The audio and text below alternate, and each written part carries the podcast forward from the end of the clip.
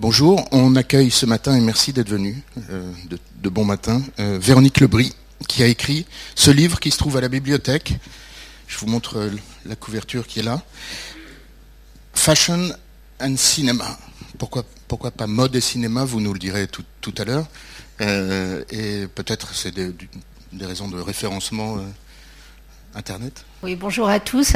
Euh, à vrai dire, en fait, c'est du marketing d'édition qui fait que Fashion et Cinéma, c'est plus vendeur que mode et cinéma. Donc voilà. Mais il est paru en allemand aussi. En allemand, ça s'appelle Mode im Kino, ce qui est assez étonnant, mais c'est comme, ça que ça fonctionne en fait. Donc je vous présente en deux mots, vous, vous, avez, vous êtes journaliste euh, et, et, journaliste de cinéma en particulier depuis de nombreuses années. Vous avez été rédactrice en chef de première vous avez créé un site qui s'appelle Cinéwoman sur la place de la femme dans le cinéma. Exactement. Et ce livre est paru aux éditions des Cahiers du cinéma et il est préfacé par Philippe Azouri. Donc merci de venir nous, nous en livrer quelques pépites. Ben, merci à vous pour l'invitation. Alors, tout d'abord, je vais vous expliquer quel est le concept du livre pour ceux qui n'auraient pas eu le temps d'aller le voir à la bibliothèque. Donc, c'est un, concept très, très, simple qui a été décidé donc en collaboration avec les éditions des Gaillets du cinéma. Euh, la bibliographie sur la mode et le cinéma et sur les liens entre les deux univers est assez pauvre. Enfin, je, ne sais pas si, vous vous intéressez, vous, verrez. Il y a très peu de choses en français, en tous les cas. Il y a un peu plus de choses en anglais, parce que à Hollywood, les gens sont un petit peu plus intéressés, en fait, justement aux relations entre les costumiers, les costumes et les acteurs et les, actrices, et quelques, quelques livres aussi, plutôt des catalogues d'exposition en italien. Euh, en général, c'est quand même assez pauvre. Pourquoi? Ça, c'est un peu un mystère. Donc, euh, l'idée, c'était de faire une sorte de somme qui reprenne des figures euh, un peu mythiques, iconiques du cinéma, mais qui étaient aussi des icônes de la mode, et d'essayer d'analyser en fait sur chacune d'entre elles, de faire des portraits en fait de chacune de ces actrices, et de voir un peu quelles étaient leurs relations finalement à la mode, évidemment à travers leur travail, à travers leurs films, mais aussi dans la vie. Donc, euh, un corpus a été choisi. En fait, on a choisi euh, une cinquantaine d'actrices. Il y en a exactement 46 qui figurent. J'avais travaillé sur d'autres euh, actrices, mais disons que leur attitude par rapport à la mode n'était pas plus intéressante que les autres. Donc, en fait, ça a été, on a choisi en plus de, les supprimer. Certaines, par exemple, ont fait plus carrière sur leur nudité que sur leur influence sur la mode même hein, en tant que telle. Donc, euh, donc voilà, en fait, on a choisi en fonction de ça, en, fonction de la richesse de leur, euh, de leur relation euh, à ce secteur que, que, vous connaissez bien. Et j'ai choisi, moi, pour vous présenter mon livre, en fait, de, comme c'est vraiment 46 portraits avec des images que vous connaissez sans doute, certaines que vous connaissez moins.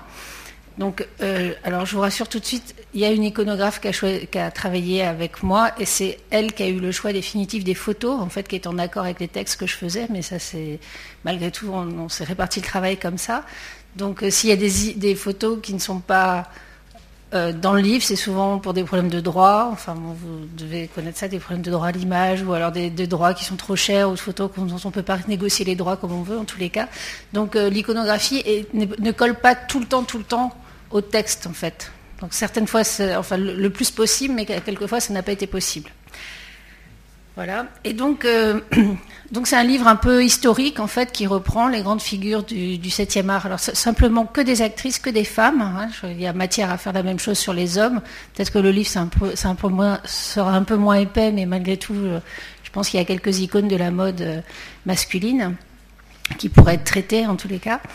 Et donc et ça fonctionne donc, en fait, il est classé, les portraits sont classés à la fois par euh, la chronologie, en fait, en grandes euh, étapes. Il y a quatre grandes étapes qui ont été euh, répertoriées.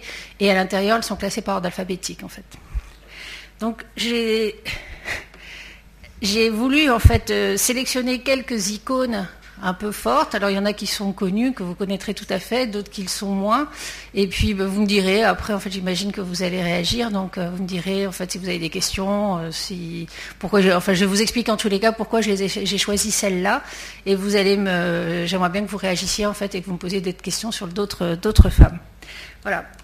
Alors la première que j'ai choisie, elle s'appelle Gloria Swanson. Elle arrive. Donc c'est une des. J'ai choisi parce que c'est en fait la première icône de la mode. Alors je ne sais pas si vous la connaissez parce que c'est une actrice qui est un peu euh, perdue, qu'on a un peu perdu de vue, enfin qu'on ne traite pas très souvent. On la voit. Le seul film dont, on parle en fait euh, qu'elle a fait, c'est euh, Sunset Boulevard. Les autres, on les a un peu oubliés. Et c'était aussi, elle est aussi réputée, enfin connue pour avoir été la maîtresse de Joseph Kennedy, qui était donc le père de, John Kennedy, voilà, et qui était très très riche, et ce qui lui a permis euh, justement d'investir un peu, enfin pas mal dans, les vêtements et dans la mode. Donc cette actrice, elle était, elle, était un peu quelconque en fait au départ, mais elle a rencontré un, metteur en scène qui s'appelle Cécile B2000, que vous connaissez sans doute, pour, qui, est connu pour ses péplums. Et en fait, ils ont collaboré ensemble dans plusieurs films, et elle a été donc, elle, elle a été la première à la elle a fait travailler en fait un, créateur que vous connaissez sans doute qui s'appelle Paul Ribé pour un de ses films.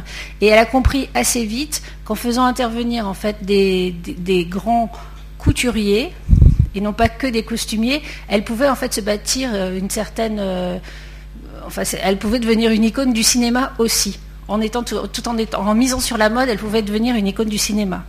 Alors, le, film le plus emblématique qu'elle ait fait à ce propos, ça s'appelle L'échange de Cécile B2000, là encore.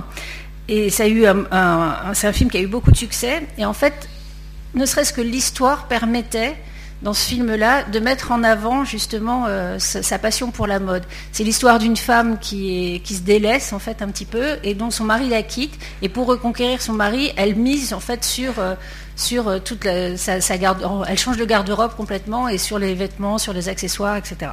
Voilà. Donc, parce que en fait, la première chose qu'il faut que vous sachiez, si la première évidence, c'est que la mode et le cinéma, c'est des relations qui sont un petit peu compliquées, tout simplement parce qu'en fait, il faut que la mode ne vienne pas, même si on, peut faire des robes de soirée, etc., mais il faut que ça colle au rôle des personnages dans les films. Ou alors, il faut construire en fait des, films avec des personnages qui ont besoin d'utiliser la mode. Mais si vous, par exemple, je prends le cas parce qu'on me pose souvent la question de Mario Cotillard dans le dernier film qu'elle a fait, le, le, film des frères Dardenne, il n'y a aucune raison d'habiller en Dior puisqu'elle joue une ouvrière qui est, qui est plutôt dépressive, donc on va plutôt son costume va coller à son personnage.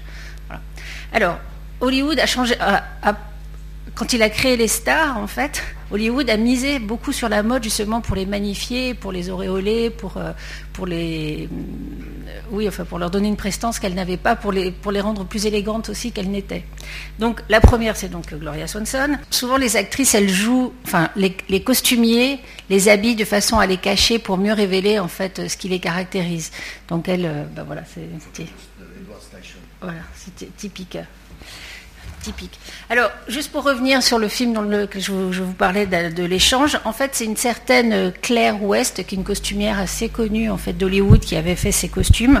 Donc, c'est une succession à partir du moment où elle, tente de reconquérir son mari. En fait, c'est une succession de robes. Euh, plus extravagantes, plus, plus luxueuses les unes que les autres. Et elle a été, euh, Claire West, là, cette fameuse costumière, elle a été euh, beaucoup influencée par une certaine Natasha Rambova. Donc si vous avez un premier nom à retenir d'Hollywood, c'est ce nom-là. En fait, c'était la femme de Rudolph Valentino et c'est elle, cette Natasha Rambova, qui a un peu créé l'iconographie euh, hollywoodienne, enfin disons l'influence de la mode, un peu extravagante, un peu riche, un peu, voilà, vous voyez, un peu luxueuse en tous les cas d'Hollywood. C'est elle qui a acheté les bases en fait de la mode à Hollywood. Alors ensuite, le, succès aidant, euh, cette Gloria Swanson est invitée à Paris pour tourner un film qui s'appelle Madame sans gêne, donc euh, un film de Léonce Perret, bon voilà. Et elle rencontre à ce, moment-là un, couturier donc qui s'appelle René Hubert. Je ne sais pas si les noms que je vous donne, ça vous dit quelque chose, en fait, euh, qui était donc un couturier suisse et qu'elle a emmené avec elle quand elle est repartie à Hollywood et dont elle a fait en fait à la fois son couturier dans tous les films, enfin dans la plupart de ses films, et aussi euh, à la ville, en fait. Donc il s'est fait une place à, New York, parce qu'à l'époque on passait d'abord par New York. Et c'est devenu un des premiers euh, Européens en fait à s'installer à Hollywood et à créer en fait des tenues, euh, des tenues là-bas. Euh, à une époque, évidemment, parce que les relations sont toujours tendues dans les studios de cinéma, donc euh, on a trouvé que René Hubert exagérait, que les tenues n'allaient pas, étaient un peu trop extravagantes, etc. pour, euh, pour le rôle. Et donc on a voulu le remplacer, et il a été remplacé par quelqu'un d'autre, en fait. Et le film a été déclaré, n'a pas marché, le film où Gloria Swanson jouait, et on a déclaré, en fait, que c'était un échec vestimentaire, et que c'était à cause de ça qu'il n'avait pas marché. Comme quoi, le vêtement a vraiment une importance en fait considérable. En tous les cas, dans la, légende hollywoodienne, c'est incontestable. Ensuite, donc, finalement, ils se sont remis ensemble, en fait, René Hubert et elle, pour retravailler sur d'autres films.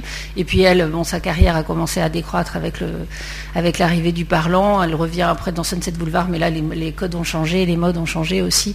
Et donc, euh, mais à savoir quand même, il y a quelques actrices comme elle qui sont, elle, elle quand elle a pris sa retraite d'actrice, elle a quand même monté euh, une, euh, une entreprise de cosmétiques et de stylisme. Donc c'est un cas quand même très intéressant, Gloria Swanson, si, vous voulez vous pencher sur sa vie, c'est riche en rebondissements et vraiment intéressant au point de vue de la mode en tous les cas. Alors, le deuxième cas dont je voulais vous parler, qui est aussi un cas un peu plus ancien, qui est peut-être un peu plus connu, en tous les cas au moins dans, dans son iconographie, c'est Louise Brooks. Donc, c'est à peu près les mêmes années, hein, on est au début des années 20. Donc Louise Brooks, c'est une danseuse en fait qui, a percé un petit peu à New York et qui décide en fait de venir à Hollywood euh, pour euh, essayer de faire carrière dans le cinéma. Et à la différence de toutes euh, les, jeunes femmes qui étaient à Hollywood à l'époque, elle, elle mise complètement sur son apparence. Elle se définit un style en fait. C'est la première à avoir vraiment un style à elle. Donc c'est un style un peu garçon. Vous voyez qui c'est Louise Brooks avec le carré court, noir corbeau? Elle arrive aussi. voilà. Donc elle mise beaucoup sur les robes très luxueuses, avec des perles, avec des franges, euh, beaucoup beaucoup de fourrures, etc. Alors que les femmes de l'époque, en tous les cas là-bas, où on est plutôt, enfin vous, imaginez la, la, Californie dans les années 20, euh, c'était un peu rustique encore. Et donc elle commence en fait à créer un, style très particulier. Ça marche pas très bien d'ailleurs d'un point de vue cinématographique, mais il y a un réalisateur qui la repère et qui l'emmène en Allemagne en 1929 pour aller tourner un film qui est son film phare qui s'appelle Loulou. Parce que je ne sais pas si vous avez vu en fait où il y a beaucoup qui voilà, elle est très, euh, c'est en plus une, elle a un style qui est très graphique. Hein. Donc euh, des cheveux très sombres, un carré très court, euh, des robes noires, des, colliers de perles très longs. Je, enfin, je pense que vous avez déjà vu des, photos d'elle. Et finalement, Louise Brooks, elle a été réhabilitée dans son style et dans son cinéma en passant par l'Europe. Et elle est aussi intéressante à un autre titre parce que donc elle est restée en Europe un petit peu, en Allemagne. Elle a tourné donc ce Loulou, le journal d'une fille perdue qui était assez collé à sa vie parce qu'elle avait une vie assez dissolue. Et un troisième film qui s'appelle euh, Prix de beauté en 1930. Et là, elle a eu l'idée, et c'est la première à l'avoir vraiment fait, ça a, demandé à un grand couturier, un couturier qui était déjà installé, qui s'appelle Jean Patou, de venir lui dessiner en fait ses vêtements. C'est une des premières collaborations. Il y avait déjà eu euh, Paul Poiret qui avait dessiné des vêtements pour Sarah Bernard, mais c'était un petit peu disons parce que en fait il avait fait ses costumes sur scène, il se connaissait, c'était pas tout à fait la même chose. Là c'est vraiment une invitation, elle le repère et elle lui propose en fait de faire ses costumes dans un film. C'est une des premières grosses collaborations qu'il peut y avoir. Bon après le destin de Loulou est relativement chaotique, elle abandonne le, le cinéma assez vite parce qu'elle a des rôles qui sont moins intéressants. Elle devient critique pour le magazine Positif, qui est un magazine français un peu, et elle a été complètement réhabilitée, elle était complètement oubliée en fait, hein. et elle a été complètement réhabilitée par Henri Langlois, le fondateur de la Cinémathèque, qui est juste euh, de l'autre côté du fleuve. Euh, qui lui était complètement fasciné par cette, cette femme-là. Donc premier style et premier euh, grand couturier à venir travailler dans un film à la demande d'une actrice. Voilà, ça c'est l'image la plus connue d'elle. Alors, autre cas peu, que vous connaissez peut-être, enfin je ne sais pas si le nom va vous dire quelque chose, une certaine John Crawford, ça vous dit ça? Oui Alors elle, c'est un cas d'école. C'est la première actrice qui a vraiment triomphé encore plus que Gloria Swanson par ses costumes et qui s'est aperçue qu'à force de se cacher, en fait, ça allait ruiner sa carrière. Donc elle a pensé à un moment à se à, se dévêtir au sens quasiment littéralement. C'était une, danseuse euh, euh, qui, est arrivée à Hollywood comme flapper. Là, les flappers, c'est-à-dire les garçons un peu habillés comme un homme, etc. Comme danseuse aussi, un peu dans le même style que Louise Brooks. et qui commence à tourner en fait des films où elle adopte un, elle, avait un emploi en fait qui était très particulier, qui était celui de la working girl, qui avait beaucoup d'ambition et qui allait réussir, qui au fur et à mesure de sa réussite, allait signifier par ses vêtements. D'accord? Donc elle, a tourné tout un tas de films comme ça, et c'était des films à succès, c'était exactement l'American Dream en tous les cas pour, euh, pour les femmes de l'époque. Je vous, rappelle qu'à l'époque, dans les années 30, il n'y avait pas de télévision et que le spectacle principal, c'était soit d'aller voir du spectacle vivant, soit d'aller au cinéma. Et le cinéma étant en plein boom, en fait, en pleine, en pleine effervescence. Donc, euh, les gens y allaient beaucoup, les femmes y allaient beaucoup, et surtout s'identifiaient beaucoup aux actrices, en fait, donc euh, à ce qu'elles voyaient sur les écrans. Et comme là, elle jouait en fait en plus typiquement donc euh, ces working girls en pleine évolution, évidemment, il y a une identification directe qui se faisait avec les spectatrices. Donc, quand elle s'est aperçue que ça allait devenir capital pour elle, elle a fait venir, en fait, elle, a travaillé avec un costumier qui est peut-être le plus célèbre d'Hollywood, qui s'appelle Adrian. Je ne sais pas si ça vous dit quelque chose. Donc là aussi, un nom à retenir en tous les cas. Donc lui, il était euh, engagé par la MGM et il a eu l'idée, en fait, de façonner complètement sa garde-robe pour que ça corresponde à ses rôles. comme elle avait une silhouette un peu, disons, euh, comment dire, euh, assez, enfin sans trop de relief en fait, ni, des épaules ni quoi que ce soit, il a décidé de la structurer. Donc il fait des robes qui sont extrêmement structurées avec des cols très grands, des épaulettes. Et c'est tellement sa marque de fabrique que à l'époque, la MGM avait décidé de commercialiser en fait les modèles des robes, puisque ça marchait tant sur l'identification. Et donc, c'est les grandes, euh, les grandes chaînes de, magasins comme euh, Macy's ou Sears, vous voyez, donc euh, qui, les commercialisaient. Il y avait un accord en fait, et ce qui permettait de populariser les, robes qui avaient été vues dans les films. Et les épaulettes, il me semble, je crois que c'est dans, je me souviens plus exactement du chiffre, mais je crois que c'est quand même il y a 500 000 modèles d'épaulettes qui dépendaient en fait des robes de euh, John Crawford qui ont été vendues chez Macy's en fait euh, une année. Donc euh, elles elles avaient un succès de dingue. En fait, tout le monde voulait s'habiller comme John Crawford. Donc c'est des, carrures très imposantes, des, robes, des coupes géométriques, des cols complètement architecturés. C'est un peu immétable aujourd'hui, enfin à moins que ce soit l'avenir, je ne sais pas, mais c'est quand même assez particulier. Hein. Alors, en 1932, euh, donc euh, toujours sur le même principe, euh, elle tourne un film qui s'appelle Captive de Clarence Brown, et elle devient à partir de ce film qui finalement a été, dont, la, la, la distribution a été arrêtée assez vite parce qu'il a été accusé de piaggia, malgré tout, elle a été elle porte dans ce film une robe qui s'appelle la robe Letty Linton, hein, qui est une robe extrêmement froufroutrante avec des manches gigots énormes, etc., en organdie blanc, donc euh, genre euh, pas facile à mettre quand même. Euh, et c'est la robe, à ce jour, en tous les cas aux États-Unis, inspirée d'un film qui a été le plus copié et le plus vendu. Donc c'est toujours la même chose. Hein. On est en 1932 et ça n'a pas bougé depuis en fait. Donc Adrian, le fameux euh, costumier, qui lui n'a jamais... Enfin si, je crois qu'à la fin de sa carrière, quand il a quitté Hollywood, il avait monté une petite, euh, affaire à New York où il habillait en fait quelques, quelques riches new-yorkais. Donc vous voyez, c'est quand même très particulier hein, comme, euh, comme style, très américain aussi, sans doute. Voilà, donc ça c'est la fameuse robe Letty Linton. Et donc ils ont travaillé 12 ans ensemble, ils ont fait 31 films ensemble. Et jusqu'en 1938, bon après il y a eu la guerre, et finalement euh, à la fin de la guerre, enfin au retour en fait quand le, cinéma a repris euh, son activité euh, un peu différemment, donc dans les années 40, le, les rôles de working girl classe comme ça en, de working class girl en fait un peu ambitieuse, bon, évidemment ça n'avait plus lieu d'être, on était passé à autre chose, notamment à ce qu'on appelle la screwball comedy. Et euh, John Crawford, elle collait pas tellement en fait, elle n'a pas réussi à faire sa place là-dedans. Donc elle a eu l'intelligence de se dire euh, qu'il fallait qu'elle attende en fait le scénario idéal pour elle, et notamment euh, elle a eu l'intelligence d'attendre, enfin de se rendre compte que ses costumes étaient tellement envahissants, étaient tellement euh, la cachaient en fait complètement. Donc il lui fallait un scénario où elle n'aurait, où elle serait, euh, euh, où elle serait pas cachée derrière ses vêtements. Et donc elle a eu ce scénario-là en 1945. Ça s'appelle, le film s'appelle le roman de Mildred Pierce de Michael Curtis.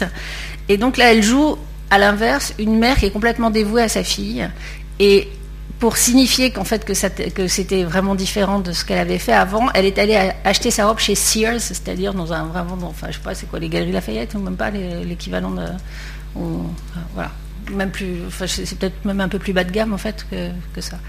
Voilà. Et là, elle a eu son premier Oscar et sa déclaration, ça a été j'étais tellement cachée par mes vêtements que personne ne voyait si j'avais ou non du talent. Donc elle, et elle a, elle a eu une deuxième en fait carrière à partir de ce moment-là. C'est-à-dire qu'elle c'est la première à s'être aperçue qu'elle pouvait miser sur le vêtement pour faire carrière, mais qu'en même temps, il ne fallait pas trop miser dessus parce que justement, ça la dissimulait et donc elle pouvait avoir une, un deuxième, carrière aussi intéressante. En plus, elle a tourné euh, très très tard. Euh, enfin très âgée, donc euh, dans, un deuxième temps. Voilà, c'est un, cas assez intéressant qui est un peu oublié en fait, parce qu'elle était un peu il y avait une concurrence assez forte avec, avec, Bette Davis. Elle a été un peu avec une vie familiale un peu compliquée aussi, euh, John Crawford. Donc, euh, mais c'est un cas très très intéressant. C'est elle aussi qui fait la, qui a donné son visage pour la, la sorcière de Blanche Neige. En fait, si vous voulez une petite anecdote. Les vacheries entre Bette Davis et John Crawford, vous m'autorisez à en citer une? Allez-y, ouais. C'est une citation de Bette Davis, c'est juste parce que je tombe dessus. Pourquoi, pourquoi est-ce que je joue si bien les garces? dit-elle. Je pense que c'est parce que je n'en suis pas une, dit Bette Davis. C'est d'ailleurs peut-être pour ça que Mme Crawford joue toujours des grandes dames. Voilà. ah ouais, elle ne pouvait pas s'encadrer, c'était vraiment les, deux, les deux concurrentes. Alors, euh, donc de, je vous ai aussi retenu deux personnalités en que j'ai mis ensemble, même si finalement on ne connaît pas trop leur lien. Enfin quoi qu'il y a eu un film récemment qui est passé dans l'émission Duel sur, les deux, mais que je n'ai pas vu, donc je ne vais pas vous en dire plus euh, que ça. Qui sont donc Marlène Dietrich et Greta Garbo, qui sont un peu deux icônes euh, euh, incroyables d'Hollywood. Je souligne qu'elles ne sont américaines ni l'une ni l'autre. Hein. Il y en a une qui est suédoise et l'autre qui est allemande. Et enfin, John Crawford, elle avait été un peu mise en avant, comme Catherine Eberle ne sera plus tard, pour essayer de trouver en fait une américaine qui puisse rivaliser avec Marlene Dietrich et Greta Garbo, qui à l'époque étaient quand même les deux stars les plus absolues. Donc les deux sont intéressantes euh, ben, à plusieurs titres, mais elles sont un peu plus connues, donc c'est pour ça que je, vais peut-être moi m'apesantir dessus. Euh, Marlène Dietrich, en fait, ça a été la première à s'habiller en homme, enfin à utiliser les costumes euh, d'homme, mais vraiment de la tête aux pieds, hein. c'est-à-dire elle était habillée euh, avec portait des cravates, des chemises blanches, euh, des gilets, des, costumes, des chaussures plates, mais elle portait ça sans jamais abandonner sa, féminité en fait, on peut dire ça comme ça. Elle portait même des uniformes de soldats, voilà. Et la féminité, elle la gardait évidemment dans son attitude, dans la façon dont elle tenait sa cigarette, par exemple, peut-être.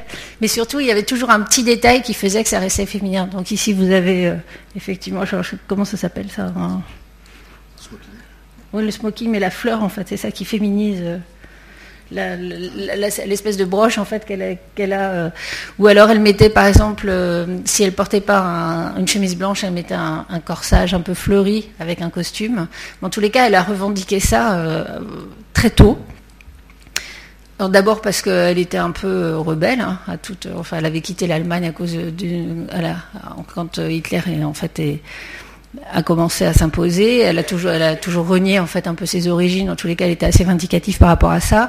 On disait qu'elle était bisexuelle, ça j'en sais rien, et qu'elle revendiquait en fait sa, bisexualité. Je pense que c'est vrai aussi, malgré tout. Et donc, elle a toujours joué sur l'ambiguïté, sur la dualité entre le costume masculin et le soir, les robes de soirée les plus sophistiquées qui est. Elle a même eu, donc ça c'est la période uniforme. Elle a même eu la robe, euh, je crois qu'elle a coûté le plus cher pendant très longtemps en fait à Hollywood, qui est complètement euh, rebrodée de, pierres précieuses et qui a été euh, abandonnée en fait, qui a été laissée dans un entrepôt et découpée en morceaux, etc. Donc voilà.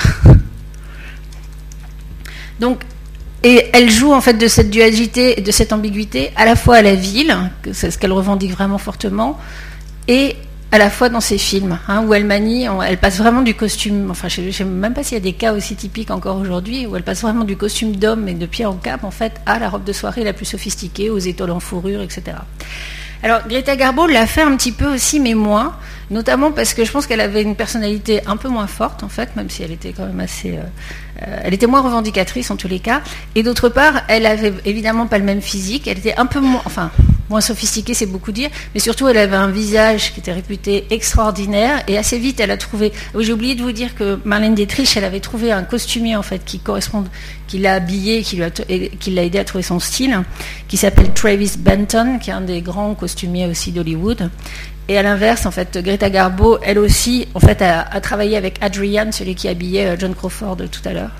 Et là, alors, euh, Greta Garbo, elle n'était pas tellement, elle n'était pas vraiment commode en fait, et donc elle aimait pas du tout les costumiers, elle aimait pas, elle imposait certaines matières, euh, il y en avait d'autres qu'elle, ne voulait absolument pas porter, elle portait pas de fourrure, par, exemple, elle portait pas de lacets, enfin il y avait tout un tas de, de, matériaux qu'elle, ne voulait pas utiliser, et euh, il y a eu une crise majeure en fait euh, sur un des films sur lequel elle travaillait. On lui avait euh, changé en fait son costumier sans la prévenir et du coup elle a fait grève en fait. Elle est restée dans sa loge pendant tout le donc elle a bloqué complètement le tournage jusqu'au moment où on lui a cédé en fait à, ce que vous pouvez peut-être appeler un caprice de star où on a fait venir donc le fameux Adrian et Adrian là lui a a trouvé qu'à partir du physique qu'elle avait, donc elle avait une silhouette assez quelconque, elle n'avait pas tellement de ni poitrine ni forme, mais elle avait un visage extraordinaire, donc il a fait miser en permanence pour que le, regard du spectateur soit attiré par ce visage qui était un peu dissimulé, un peu comme on a vu tout à l'heure avec euh, Gloria, euh, Gloria Swanson. Donc le, principe pour euh, Greta Garbo, c'était de lui mettre des chapeaux qui étaient un petit peu ridicules, mais qui, qui magnifiaient en fait sa beauté, la beauté de son visage de façon presque excessive en fait. Il y a toute une histoire de chapeau à l'intérieur du, film parce qu'en fait c'est une femme qui est assez sévère et assez rigide dans la vie et qui tombe amoureuse d'un chapeau complètement ridicule et toute, euh, enfin, elle, elle est envoyée par le Politburo de Moscou à Paris pour euh, remettre euh, les choses en ordre dans la section parisienne du parti. voilà, mais c'est pas ce chapeau-là. Vous l'avez pas C'est pas ce chapeau-là? Non, ah, c'est un chapeau. Alors ça, vient, ça vient. Un chapeau en, forme de tuyau. un peu. Voilà. Et elle aussi, une fois qu'elle a abandonné sa carrière à Hollywood, en fait, a beaucoup porté des costumes d'hommes. Mais elle a moins, c'était moins revendiqué, en fait, c'était moins une, façon euh, revendicatrice de le faire que, que, ne le faisait Marlène Dietrich. En fait. Ah, j'ai oublié de vous dire aussi que Madame Dietrich avait été une des premières égéries, et c'était l'égérie des bas de Dior, puisque la première scène en fait dans laquelle elle s'est fait remarquer, je sais pas, peut-être que vous l'avez vu, ça c'est l'ange bleu, elle est sur un tonneau en, train en porte-jartel, avec un haute forme en train de chanter, euh, euh, en train de chanter euh, le, une chanson assez envoûtante, on va dire ça, pour séduire un certain professeur Unrat. Le, chapeau de Ninochka. Alors. Voilà, c'est ce chapeau un peu ridicule en forme de, de, tuyau. Alors tous les chapeaux de Greta Garbo étaient pareil à l'époque, a été vendus euh, chez Macy's ou chez Sears, ils étaient copiés. Et là, euh, quand Adrian a fait ce chapeau-là, il a dit n'essayez surtout pas de le copier parce que il ne va qu'à Greta Garbo, c'est impossible de le porter autrement, sinon vous allez avoir l'air ridicule. Mais bon, le, ridicule était justement dans, la, dans la, dans le film en fait. Elle arrive, c'est ça qui est miraculeux, elle arrive à pas être ridicule tout en portant ce chapeau. Exactement. Ich bin von Kopf bis Fuß auf Voilà, c'est ça. Donc c'est le film qui l'a révélée complètement. Et elle était euh, filmée par un réalisateur qui s'appelle Sternberg, qui lui l'a emmenée à Hollywood. En fait, tous les deux, lui était juif en fait, donc euh, dans l'Allemagne euh, du début des années 30, il était menacé. Et elle l'a accompagné, elle a renié en fait ses, enfin, elle n'a pas vraiment renié, mais elle a coupé euh, de façon très radicale avec l'Allemagne. Je crois qu'elle n'est jamais retournée ou juste occasionnellement. Et il y a eu tout un débat pour euh, parce que tout son héritage, toutes ses robes, etc. Il y en avait plus de 3000, je crois, à la, fin, euh, sont maintenant au musée de Berlin. Mais c'est c'est une petite vengeance de sa fille, d'après ce que j'ai compris. Qui elle était voisine de l'IFM à l'époque où l'IFM était rue Jean Goujon. Et dans les années, elle est morte dans le les années 80 et les premières promos de l'IFM l'a croisé dans la, dans la ah, rue. d'accord.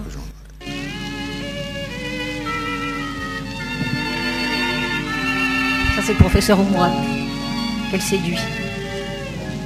Ein rätselhafter Schimmer, ein je ne sais pas quoi, liegt in den Augen immer bei einer schönen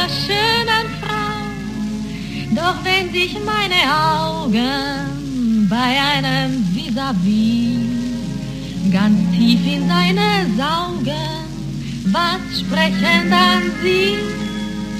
Ich bin von Kopf bis Fuß auf Liebe eingestellt, denn das ist meine Welt und sonst gar nicht. Das ist, soll ich machen, meine Natur. Ich kann halt lieben nur und sonst gar nicht. Männer umschwirren mich wie Motten um das Licht. Und wenn sie verbrennen, ja dafür kann ich nicht. Ich bin von Kopf bis Fuß auf Liebe Ich kann halt lieben nur und sonst gar nicht.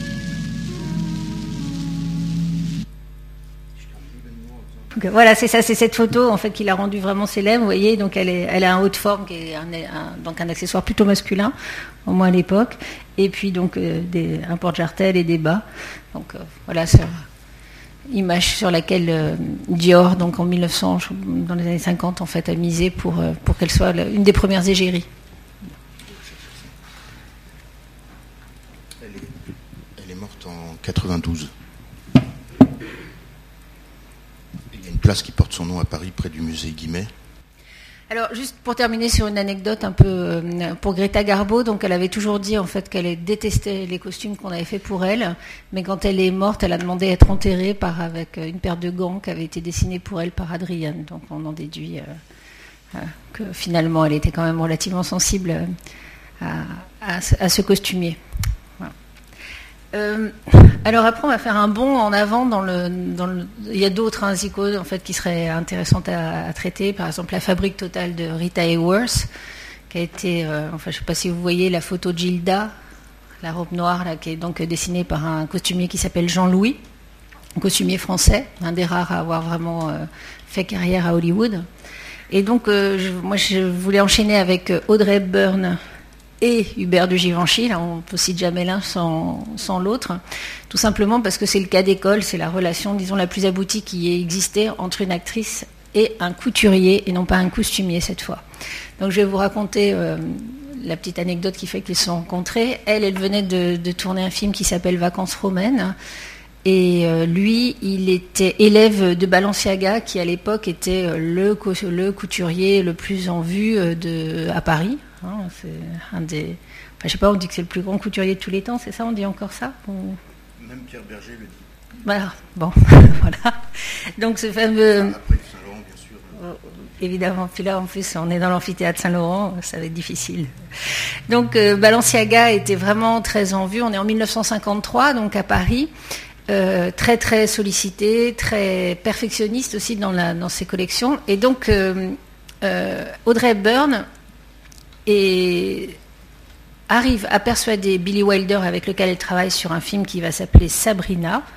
Donc, euh, et en fait, l'histoire de Sabrina, je ne sais pas si vous avez vu ce, film-là. Donc, c'est l'histoire d'une, d'une- de la fille d'un chauffeur d'une maison, enfin, qui est dans une maison euh, très très riche. Elle est très amoureuse euh, d'un des, d'un des héritiers, qui est un peu le bad boy de la famille, alors qu'il y a un autre qui est beaucoup plus sage à côté. Et en fait, pour son, à la fois pour sa culture, euh, pour, euh, pour qu'elle sorte un peu de sa condition de fille de chauffeur, euh, etc. Et un peu pour le faire, pour l'éloigner de, de ce fameux bad boy, on l'envoie à Paris où elle apprend à cuisiner, à, enfin, à s'habiller, tout, tout, tout ce qu'on attend d'une femme parisienne, en tous les cas vue, des États-Unis. Et à s'habiller, c'est très important. Et elle réussit à persuader euh, le studio hollywoodien et Billy Wilder d'aller chercher ses vêtements, de ne pas faire faire ses vêtements justement par un costumier à Hollywood, mais d'aller chercher ses vêtements directement à Paris. En fait, elle fantasme un peu sur euh, Balenciaga, donc elle va, euh, elle va chez Balenciaga et qui lui dit bah, que non, mal- malheureusement, il ne pourra pas travailler sur ce film-là, que, que il- est en pleine préparation d'un défilé et donc c'est juste impossible, il n'aura pas du tout de temps à consacrer. Et là, elle s'aperçoit en fait qu'il y a un jeune dont on lui recommande un peu, y a un ancien élève de Balenciaga qui s'appelle Hu- Hubert de Givenchy qui vient de monter sa maison de couture. Et donc, euh, elle va frapper chez lui. Euh, Givenchy la reçoit sur un malentendu, enfin, sur un quiproquo, parce qu'il pense que c'est Catherine Hepburn qui est à ce moment-là la, grande star, qui vient chercher des vêtements. Comme lui, il est en train de lancer sa maison de couture, il voit tout de suite l'intérêt et il, la reçoit finalement. Il lui explique un peu la même chose d'ailleurs, que comme il est en préparation d'un grand défilé, en fait, de la présentation d'une prochaine saison, il n'aura pas de temps à, consacrer en fait à la fabrication de ses costumes, mais il lui propose d'essayer en fait les robes qu'il a dans son atelier et qui sont faites. Et tout lui va. Donc c'est miraculeux. Et, naît ainsi en fait une, passion commune qui a duré donc de 1953, la date à l'époque à laquelle ils se sont rencontrés, jusqu'à 1993, la mort, à la mort de, de Audrey Hepburn. Elle s'est quasiment exclusivement habillée à la ville chez Givenchy. Lui a connu une renommée absolument incroyable grâce en fait à sa à, Audrey Hepburn, qui finalement était une vitrine un peu inespérée. Et euh, ils ont défini ensemble un style assez simple, euh, enfin assez simple, d'apparence assez simple en tous les cas, ce qu'on appelle, c'est l'origine du casual chic, soi-disant. Donc c'est des formes qui sont, euh, elle était très très mince, hein, très, très, très mince, et donc c'est des formes qui sont assez près du corps, qui quand même la structure en fait. Par exemple, elle a beaucoup de, robes un peu bouffantes. Donc, euh, et, à chaque fois, les formes dissimulent ses défauts. Par exemple, elle avait des salières qui sont extrêmement saillantes et il lui dessine une robe, on appelle ça, le, soi-disant, le décolleté, euh, le décolleté Sabrina, avec des, un décolleté qui remonte assez haut, comme ça, avec des petits nœuds en fait sur le côté, pour couvrir un peu les parties euh, trop, trop maigres en fait de son, de son anatomie. Elle porte. Euh, vous voyez ce que c'est? C'est une robe noire avec des petits nœuds. Voilà. Donc, leur, leur collaboration est aussi. Euh, c'est lui qui l'habille, par exemple, dans Breakfast at Tiffany's. Voilà, c'est ce décolleté-là, voyez, comme, euh, qui, dissimule un peu les défauts qu'elle a et qui, bon là, on ne s'en rend pas tellement compte, mais derrière est quand même très travaillé. C'est très, c'est très, euh, très étudié en tous les cas pour à la fois être euh, assez enfin, séduisant et en même temps très. de, façon à dissimuler donc, son côté très, très osseux. Donc ils ont fait sept films ensemble. Elle a eu de la chance parce que comme elle avait un look un peu particulier, alors qu'il n'était pas du tout dans les standards d'Hollywood à l'époque. À l'époque, ses concurrentes, elle s'appelle Marilyn Monroe. Euh, qu'est-ce qu'il y avait encore qui était, enfin c'était des, plutôt des pulpeuses euh, très sexy, etc. Elle, elle a un, look un peu, un style un peu plus austère en tous les cas, mais qui du coup euh, est beaucoup plus moderne en fait aujourd'hui. Je pense qu'on s'habille plus facilement comme Audrey Hepburn aujourd'hui, par exemple, que comme Marilyn Monroe, ce qui est un peu plus, plus facile à, à porter. Est-ce que tout le monde a vu Love in the Afternoon? Vous avez vu Love in the Afternoon? En français, je ne sais plus. Il y, a, il, y a, Maurice Chevalier, il y a c'est Ariane, c'est ça? Ariane. Ouais, c'est de Billy Wilder. Billy Wilder, oui. C'est extraordinaire et je pleure à chaque fois à la fin, la scène finale, sur le quai de la gare. Le, Gary Cooper, euh, qui est un, riche euh, pétrolier américain qui descend au Ritz à Paris, et elle est la fille du, détective joué par Maurice Chevalier. Et là encore, elle joue un rôle de, working, working, girl, de petite. Euh, mhm. C'est l'incarnation de la parisienne. Paradoxalement, c'est une américaine qui incarne. C'est vrai parfaitement la, parisienne et, et, lui est un homme à femme, il ne l'aperçoit pas et, elle est amoureuse de lui, mais elle fait tout pour ne pas lui laisser comprendre qu'elle est amoureuse de lui. Et tout le film est comme ça. Et à la fin, il s'en va, euh, parce qu'il va signer des contrats ailleurs. Et elle, euh, elle va l'accompagner sur le quai de la gare, et c'est là que. Ah, comme quoi ça marche toujours le cinéma. Il y a un autre film que je vous conseillerais de, de, voir absolument qui s'appelle Drôle de frimousse parce que c'est un défilé de mode en fait. Qui a alors que tous les costumes sont, ont été faits par Givenchy et il y a vraiment tout. Enfin, pour si, vous vous intéressez au, domaine, euh, c'est l'histoire d'une d'une bibliothécaire euh, à New York qui est habillée de façon complètement informe en fait au départ et qui est fascinée par un, clone de, enfin c'est pas l'existentialisme, mais c'est un mouvement intellectuel parisien qui est assez proche. Je me souviens plus exactement du nom. J'ai plus. C'est un nom un peu un peu amusant. Et donc elle vient à Paris et finalement, en fait, par un quiproquo, elle est elle, elle vient à Paris, elle est emmenée par une revue de mode parce qu'elle correspond en fait à ce qu'il voulait mettre en avant. Il voulait une femme un peu plus euh, intellectuelle que simplement un simple porte-manteau.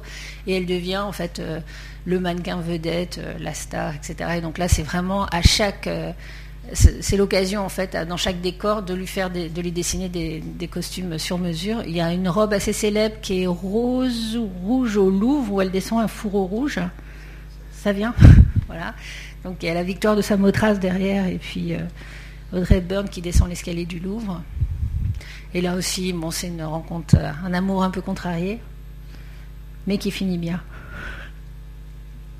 Et puis le cas emblématique, euh, tant que monsieur cherche la, robe, c'est évidemment Breakfast at Tiffany's, que vous avez peut-être vu, ça, ça passe à la télé régulièrement, où là, il y a la fameuse robe noire avec le collier, en fait, dans le dos.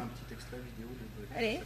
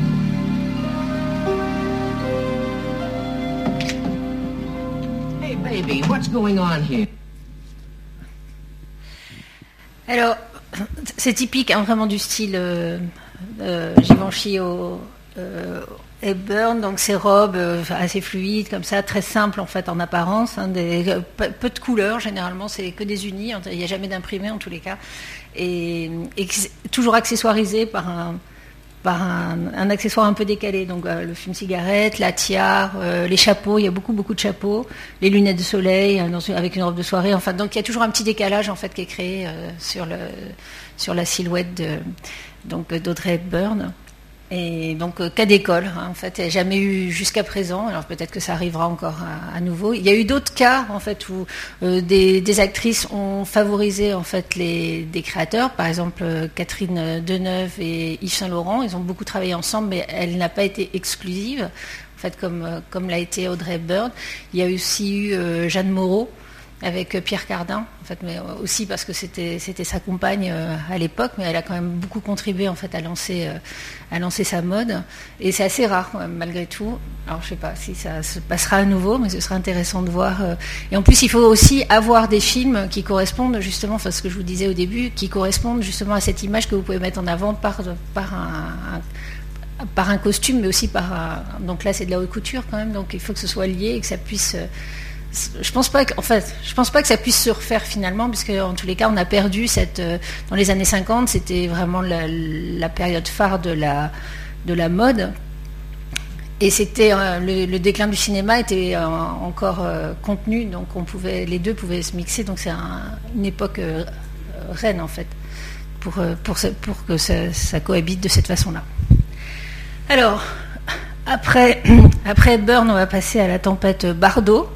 Donc ça, j'imagine que vous avez dû traiter ça dans vos cours, sans doute, ou au moins un peu. Donc Brigitte Bardot, enfin pour moi, tel que je l'ai traité, en, tous les cas, c'est elle qui a inventé la mode jeune. Enfin, c'est-à-dire qui a créé une mode que pouvaient porter les jeunes, jusqu'à ce qu'elle explose. Et je vous rappellerai que le torrent Bardot a été mondial. Ça, c'est un phénomène presque unique en fait euh, dans l'histoire en tous les cas des actrices mais je pense même oui enfin Bardot c'est un phénomène unique au monde elle a révolutionné la mode partout. C'est-à-dire qu'avant Bardot, les femmes s'habillaient, les jeunes filles en tous les cas s'habillaient comme leur mère. Elles, avaient une euh, Claudine, elles avaient des tailleurs, elles portaient des tailleurs, elles portaient le maximum de l'audace. C'était sans doute une jupe plissée, un peu plus courte peut-être que leur mère, mais elles s'habillaient en gris. Enfin, en tous les cas, c'était vraiment, c'était très très très euh, codifié. Et Bardot, elle a fait exploser tout ça, mais de façon euh, extraordinaire. Donc, elle, a revendiqué une liberté totale, elle s'est lâché les cheveux, elle les a, bon alors ils sont un peu décolorés malgré tout, mais elle les a portés de façon complètement naturelle. Elle a mis en avant la nature et la liberté qu'elle voulait, euh, euh, dont elle avait besoin en fait tout simplement. Et comme elle c'est une ancienne danseuse, en fait, elle a beaucoup, beaucoup utilisé les vêtements de la danse dans sa garde-robe. Donc il y a eu beaucoup, euh, bah, les, ballerines répéto, par exemple, c'est elle qui les a popularisées. En tout cas, elle les portait à la ville, elle les portait pas euh, que dans une salle de danse. Euh, les justes au corps aussi, très moulants. Qu'est-ce qu'il y avait d'autre? Les, formes qui étaient très collantes, en fait, très, par exemple les corsaires très courts, très, très près du corps. Euh, donc voilà, ça, ça a été la première révolution Bardot. Et puis comme elle était plutôt jolie, enfin plutôt bien faite, elle pouvait à peu près porter toutes les innovations qui ont eu lieu euh, donc à partir des années 60. Euh, par exemple la, mini-jupe de Marie Kant. le Vichy, alors ça c'est quand même un truc incroyable. Elle s'est quand même mariée en 1959, 1959 dans une euh, robe de coton de Vichy rose qui était dessinée par euh, Jacques Esterel. Donc à l'époque, on se mariait en blanc et quasiment exclusivement. Et c'est une des premières aussi. Alors, enfin, il y avait Rita Hayworth et quelques américaines qui avaient osé, mais c'est une des premières à apparaître dans un film en bikini, et c'est en 1952 dans Manina, la fille sans voile, et ça c'est son deuxième film, et c'est donc euh, bien avant euh, Et Dieu créa la femme qui a été quand même la, révolution, euh, enfin indépendant de la révolution féminine et sexuelle en tous les cas qu'elle a apporté, et qui était déjà son 18e film. Donc elle avait fait avec son mari qui s'appelait Roger Vadim, et qu'elle a quitté à l'issue du tournage d'ailleurs. Voilà donc la fameuse robe, la fameuse robe en Vichy. Vous voyez que ça fait pas trop robe de mariée, enfin en tous les cas. Et donc elle a popularisé. Elle avait un, à chaque fois en fait ses, vêtements étaient à la fois liés à la danse et un peu à l'enfance en fait. Il y a euh, un petit côté un peu enfantin hein, qu'elle revendique. Elle portait aussi un bandeau noir comme les danseuses d'ailleurs euh, dans les cheveux assez souvent. Voilà. Donc euh, typique hein, de la de la danseuse. Et alors elle a fait, donc elle a participé, enfin elle, a contribué une fois. Moi je pense qu'elle est la période où elle est la plus intéressante, c'est dans les années jusqu'à la fin des années 60 où là elle est euh, très euh, swinging London hein, avec euh, des mini-jupes en cuir, des cuissardes, des gros ceinturons, là comme dans Harley Davidson par exemple. Bon, après, elle, a basculé dans le hippie. C'est un créateur, un de ses amis qui s'appelait Jean Bouquin, je ne sais pas si vous le connaissez, qui lui a dessiné des robes hippies à fleurs, des, vestons afghans, etc. Mais ça, c'est un style qui a, été, qui a eu moins de répercussions, enfin, qui a eu beaucoup de répercussions à l'époque, effectivement, mais qui a, moins de, qui est moins porteur aujourd'hui, en tous les cas, que, celui des années 60. Et donc, c'est le look des années 60 qu'elle elle a commencé à populariser dans les années 50. Donc, elle était vraiment en avance sur son temps. Après, je ne juge pas de ce qu'elle est devenue, mais ça a quand même été une révolution assez incroyable et vraiment copiée partout, partout, partout. Hein, les, femmes se sont lâchées les cheveux alors que ce n'était pas le cas. Euh, enfin, la fameuse choucroute, ça, ça a été abandonné, mais euh, le, naturel euh, et la nudité aussi, c'est elle aussi qui a popularisé en fait la, nudité naturelle, disons. Alors, autre femme de son époque et autre femme de Roger Vadim, qui est arrivée un peu plus tardive, mais qui est assez intéressante aussi, c'est Jane Fonda donc, euh, qui est la fille d'Henri Fonda, une petite fille euh, qui est née plutôt avec une cuillère euh, d'argent dans la bouche, en tous les cas dans le milieu du cinéma, avec une vie un peu compliquée aussi, mais bon, elle, elle perce pas, en fait, elle n'arrive pas tellement à percer aux États-Unis. Elle décide de venir en France pour apprendre le français. On est dans les années 60. 6-67, elle rencontre Roger Vadim qui vient de se séparer, enfin qui s'est séparé déjà à un moment de, de Brigitte Bardot. Il tombe amoureux, il se marie, bon. Et là, il lui dit, bah, tiens, euh, moi je vais faire un film de science-fiction avec une héroïne super sexy, bah, ce sera Barbarella et ce sera toi qui joues dedans. Donc Barbarella, c'est la première fois qu'on voit une... Euh, enfin, c'est ce qui a fondé le mythe de la de, de, de l'héroïne de science-fiction. Ouais, Alors, disons que c'est la deuxième évolution, ça la raccroche, mais c'est vrai que l'héroïne sexy de science-fiction, qui est habillée en métal ou en plastique, euh, enfin qui est à peine habillée d'ailleurs, il faut quand même être honnête, euh, euh, donc avec ce look un peu futuriste, c'est Jane Fonda qui l'a porté. Elle, elle n'était pas tellement elle demandait rien de précis en fait, mais en tous les cas, on l'a un peu construit sur elle. Donc c'est inspiré de, il y a toute une partie qui est inspirée par, par les, robes de Paco Rabanne, en fait, qui à l'époque faisait sa fameuse robe en métal là. Mais c'est des costumes qui ont été dessinés par un costumier de cinéma qui s'appelle Jacques Fontray, qui est un costumier assez connu aussi en France. Voilà. Donc tout a été fait sur elle avec des matières incroyables. Ils ont fait gaufrer du plastique, euh, ils ont fait des, moulages sur son corps, etc. Donc euh, voilà. Et c'est vraiment l'iconographie hein, de l'héroïne de science-fiction un peu, un peu sexy. Donc ça c'est la première révolution, a, enfin la première contribution forte à la mode qu'elle a, qu'elle a eue.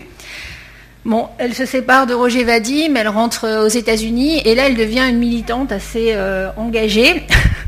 Et donc, euh, elle, euh, alors elle continue sa carrière d'actrice en même temps, et elle est embauchée pour euh, être, pour jouer dans un film de Pakula qui s'appelle Clout. Je ne sais pas si vous l'avez vu, où elle joue en fait une prostituée, mais qui en même temps qui détient des informations. C'est enfin une sorte de thriller où elle a un rôle capital. Et comme elle était un peu lassée par l'image qu'elle avait, avait donc d'héroïne, enfin de Barbarella, la costumière a l'idée de lui faire couper les cheveux, d'arrêter de, lui teindre les cheveux en blond aussi, mais de lui donner sa couleur naturelle et de, elle lui propose ce, carré euh, dégradé qui a été mais complètement iconique comme on dit aujourd'hui. Donc toutes les américaines dans les années 70 étaient coiffées comme ça. ça a été là un raz-de-marée en fait. Donc ça c'est sa deuxième contribution à la mode alors qu'il passe moins par le costume. Donc elle est habillée en trop mini-jupe.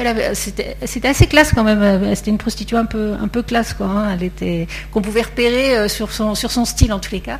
Et donc ce, carré, là, ça a été complètement mais emblématique du début des années 70. À cette époque, elle s'est mariée avec un homme politique qui s'appelle Tom Hayden. Et cet homme, euh, donc, qui, avait une ambition politique assez forte, décide de, faire campagne. Et vous savez qu'aux États-Unis, euh, la politique, ça coûte très très cher. Et donc il, euh, il lui dit bah, qu'il a besoin d'argent. Et en fait, elle rapporte, enfin, lui donc est complètement investi dans sa politique. Elle, est, elle, elle est très engagée aussi. Elle, milite, on la voit. Hein, il y a plein de films où euh, elle est en pancho en train de revendiquer le droit des Indiens, euh, enfin toutes les toutes les grandes causes des années 70, des femmes, etc. Et donc elle a l'idée, parce qu'elle faisait beaucoup de sport, de lancer en fait à Los Angeles ce qui s'appelle le workout, qui est donc un, un atelier où on faisait de l'aérobique.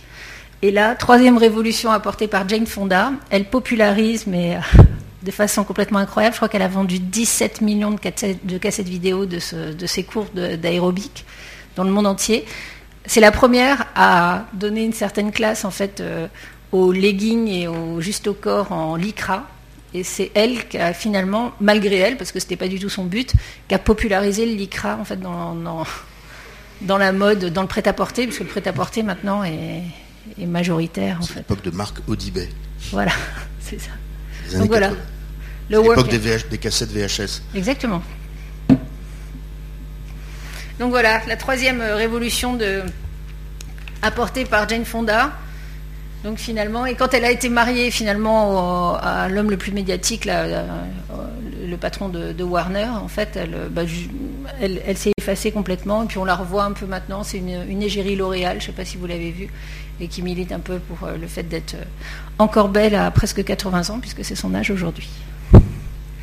Enfin, je voulais terminer sur euh, alors une icône qui est complètement actuelle et qui vous parlera peut-être plus en fait que toutes ces, figures un peu plus historiques, qui s'appelle Tilda Swinton. Est-ce que ça dit quelque chose à quelqu'un? Oui, ouais, voilà.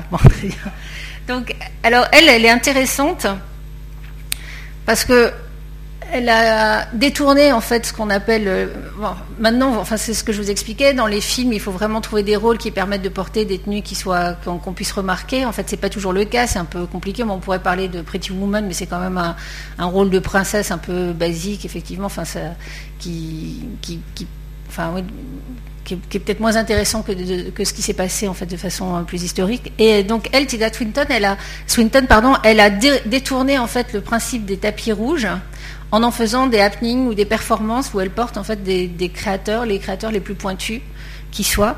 Donc euh, elle se met en fait à disposition, alors que d'habitude en fait on, utilise les actrices pour euh, comme porte-manteau, en fait, enfin comme porte-vêtements en tous les cas pour montrer les créations. Elle, elle se met à disposition des créateurs justement pour qu'ils créent des pour qu'ils créent des, moments un peu particuliers, des performances, des véritables performances artistiques sur les tapis rouges. Donc elle l'a fait pour euh, Heider Ackermann, euh, Galliano à l'époque où il était chez Dior, Albert Elbaz, Phoebe Philo, Victor Rolf. Et euh, elle s'est aussi mise, ça je suppose que vous le savez, en fait au service d'Olivier Saillard là, au musée Galliera pour certaines performances. Donc il y a eu la construction du, vêtement infini. Enfin, en tous les cas, elle, joue de son corps qui est assez particulier quand même, de son physique, pour, faire des performances artistiques à partir de la mode. Et c'est la seule à ce jour qui, fasse ça. Les autres sont un peu plus conventionnels dans leur rapport à la mode. Donc euh, voilà, vous aurez plein d'autres anecdotes, plein d'autres euh, caractéristiques dans, mon livre si, ça vous intéresse. Et puis autrement, je suis ouverte à toutes euh, vos questions si vous avez le temps. Merci beaucoup.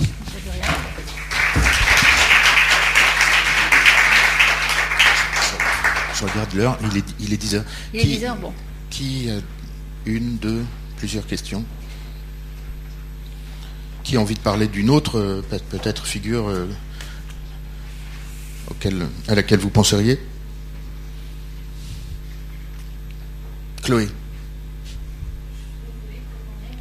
bon. Bon alors, alors on, remercie beaucoup Véronique d'avoir ouvert la journée avec autant de, belles images et de, souvenirs. Et euh, le livre donc est à la bibliothèque et, on vous réinvitera bientôt pour, pour d'autres sujets.